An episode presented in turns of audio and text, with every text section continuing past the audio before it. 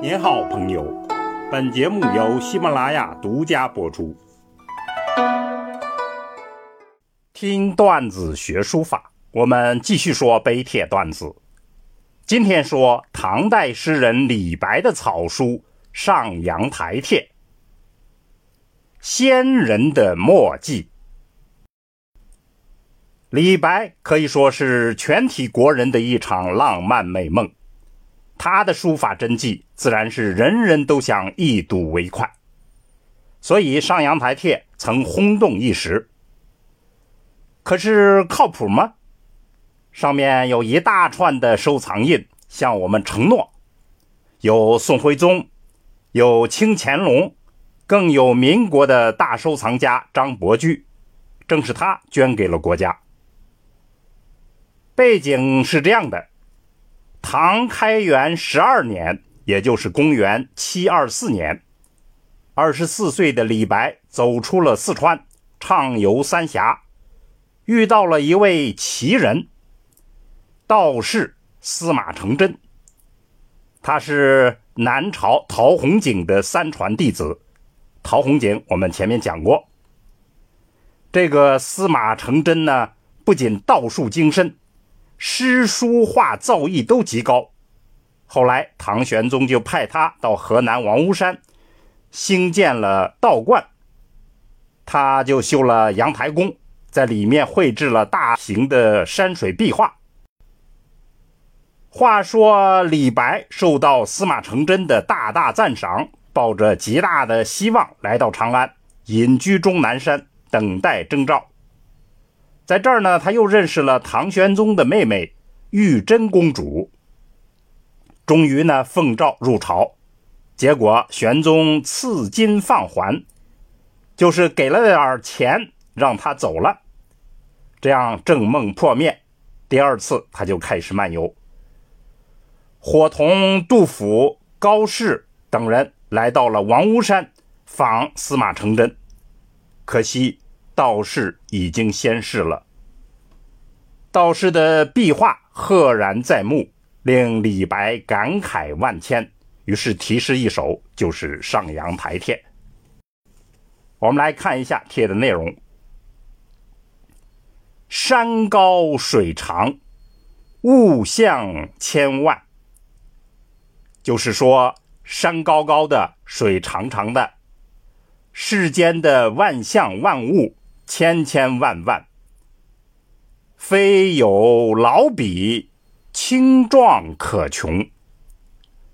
若不是有老道之笔，那样清丽壮美的山水，怎可穷尽呢？这是诗的主体内容。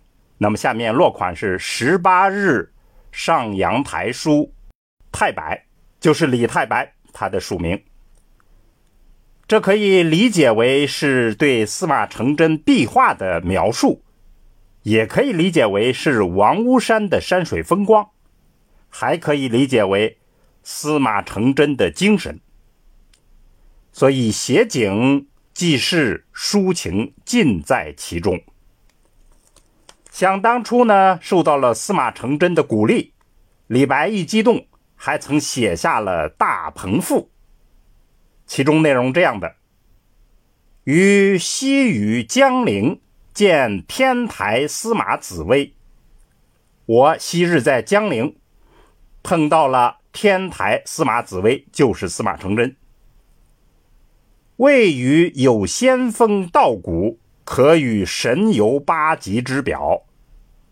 他说我有仙风道骨，可与相伴神游于。八极之表就是非常遥远的地方。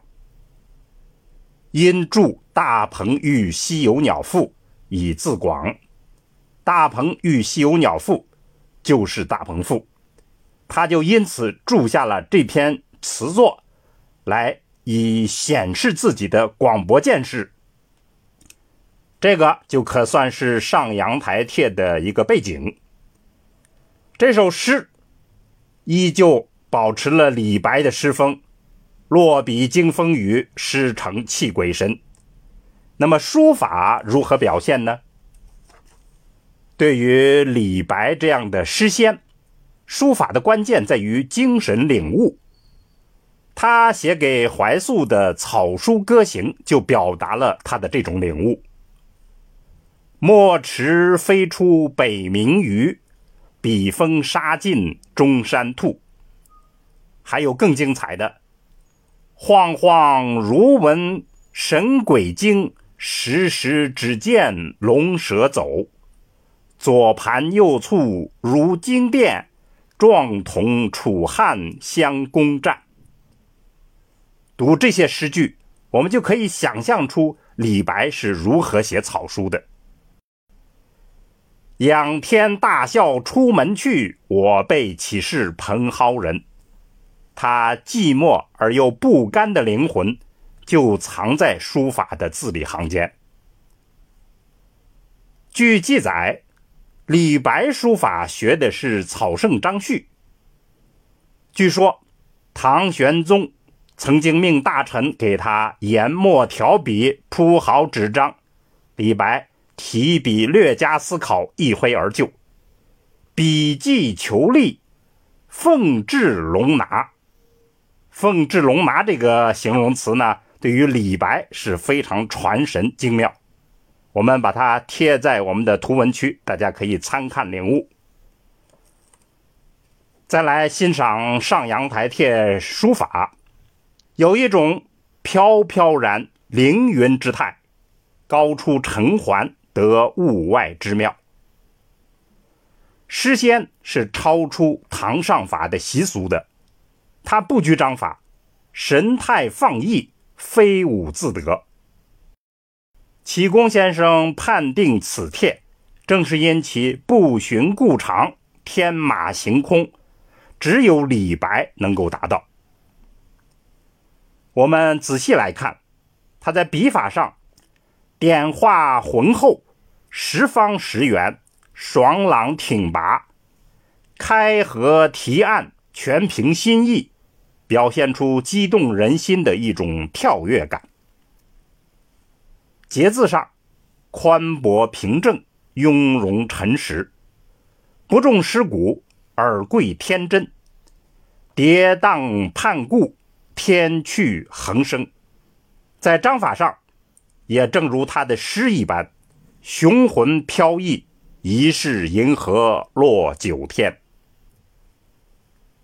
最后有意思的是，我们还要提到，近年来日本又出现了一幅李白书法真迹，我们也把它贴在图文区，供大家与上阳台帖进行比较，也许有助于领悟。先人墨迹的神韵。好，听段子学书法，我们下次再见。